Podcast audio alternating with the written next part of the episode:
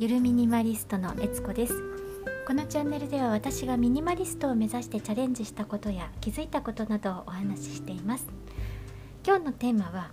お片付けは時間が9割というお話です。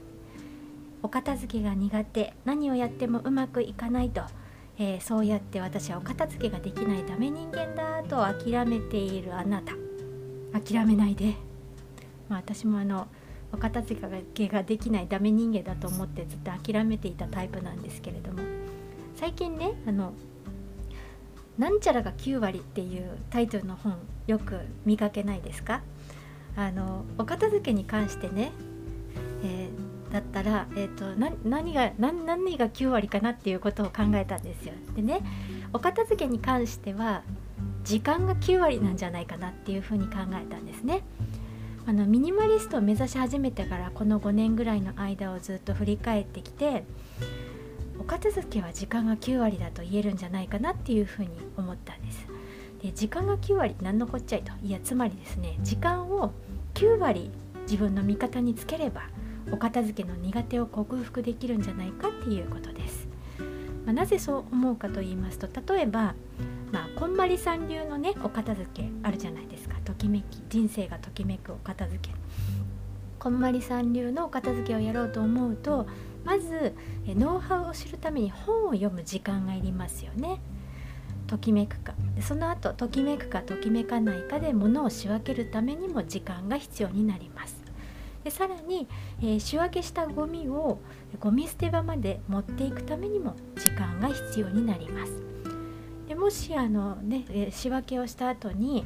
これは売ろうかなと思ってじゃあメルカリで売ろうってなった場合は出品から発送までの間にやっぱり時間が必要になります。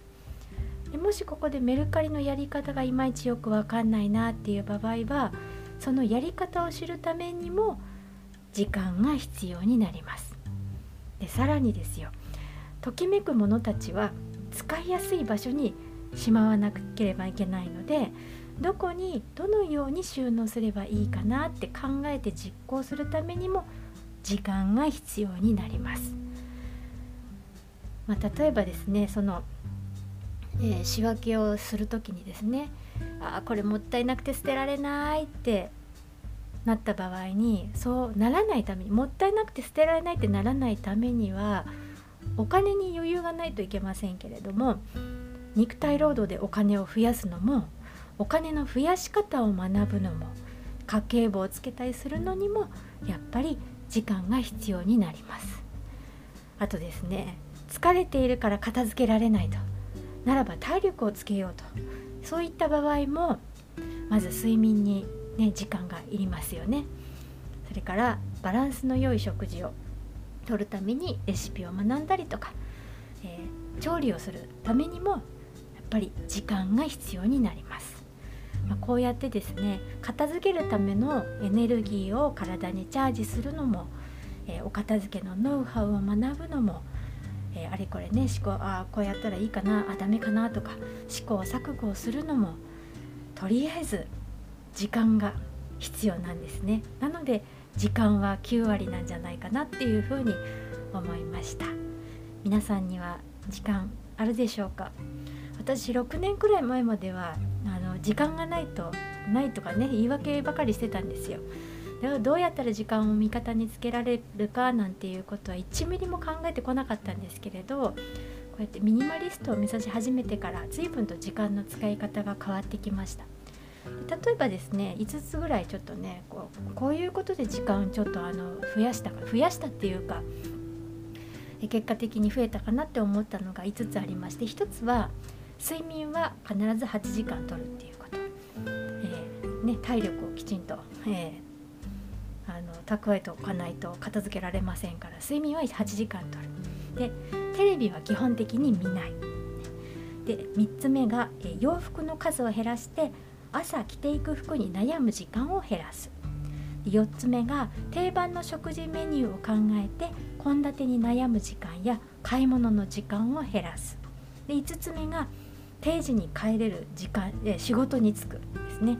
えー、こういったことをこう、ね、最近ずっとこう、ね、やって振り返ってえー、こういうことやってきたかなっていうふうに思いました。時間はいきなり大量には増えないので、まあ、大量に増える時は失業した時ぐらいですけれども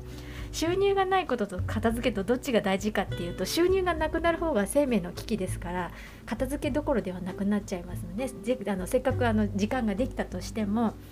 先に仕事を探さなくちゃっていう風になってきますからやっぱりあの時間はあの、ね、バランスよくこう仕事もしつつ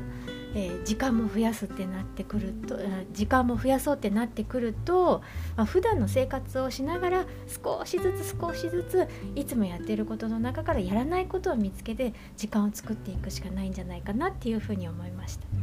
まあ、そんなこと言ったって何を減らせばいいのかよく分かんないよと。でそんな方にはドラマやバラエティを見ていた時間をやめて1時間ぐらいありますよね。それを代わりに図書館でお片付けの本を借りてきてそれを読む時間に充てることをおすめしたいです。なんで図書館で借りた本がいいかっていうと理由が2つありまして1つはネットでお片付けについて調べてるとつい SNS とか YouTube とかいろんな広告とか見ちゃったりとかそっちに気持ちが引きずられやすくなるからです。で2つ目の理由は本屋さんでお片付けの本買ってきて読むってなるとそのうち読むからって言って結局読まずに放置になってしまうからなんです。だから図書館でね借りる本おすすめなんですよ。あの期限がね決まってますから。ということでお片付けは時間が9割。苦手だからできないんじゃなくって時間を味方につければ必ずお片付けはできるようになりますので、えー、苦手だなとお片付け苦手だなという方はあのぜひねこの方法を取り入れてみてください。はいということで今日はですねお片付けは時間が9割だというお話をお届けいたしました。えー、今日も最後まで聞いてくださりありがとうございますそれでは今日はこの辺でゆるミニマリストのえつこでした